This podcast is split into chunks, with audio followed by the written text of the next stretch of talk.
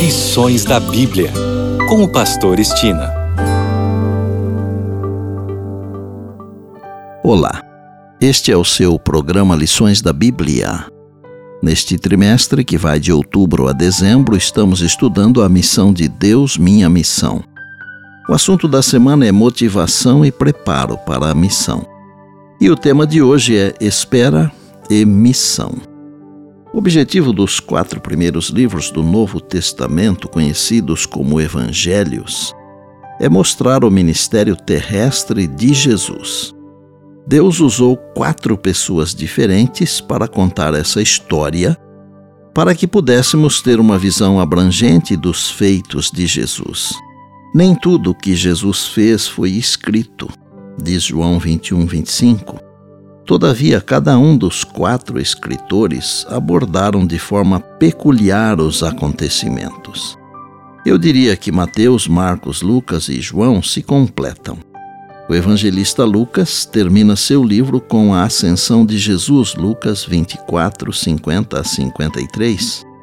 Mas esse não é o fim da história.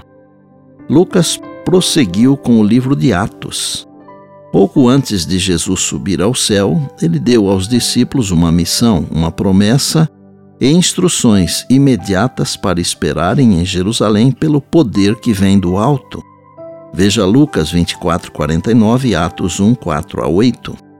Jesus instruiu os discípulos para que esperassem em Jerusalém até que se cumprisse sua promessa de enviar a promessa do Pai, o Espírito Santo que os capacitaria a serem testemunhas em Jerusalém, Judéia, Samaria e além.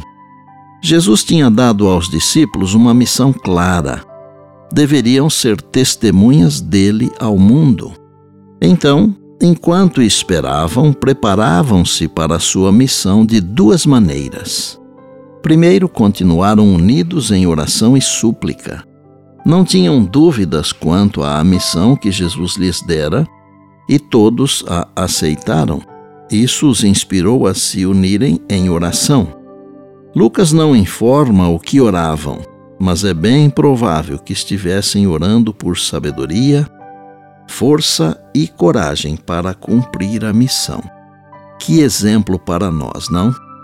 A segunda coisa que fizeram enquanto esperavam foi se preparar logisticamente para a missão. Judas entregara Jesus para a execução e depois tirou a própria vida. Isso havia deixado uma vaga entre os doze. Então, enquanto esperavam, os discípulos buscaram orientação divina e escolheram um substituto. Estavam se organizando e planejando o início da missão. Pedro liderou a tomada de decisões.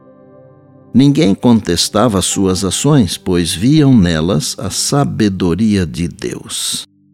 Havia entendimento e confiança de que Deus agia, trabalhava e se movia no meio deles. Esse tempo de espera não foi ocioso, mas cheio de propósitos e a ação orientada para a missão.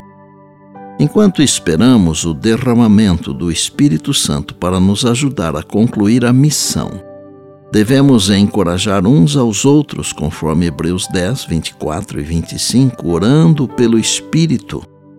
Devemos estar alinhados com a prioridade divina, a salvação dos perdidos.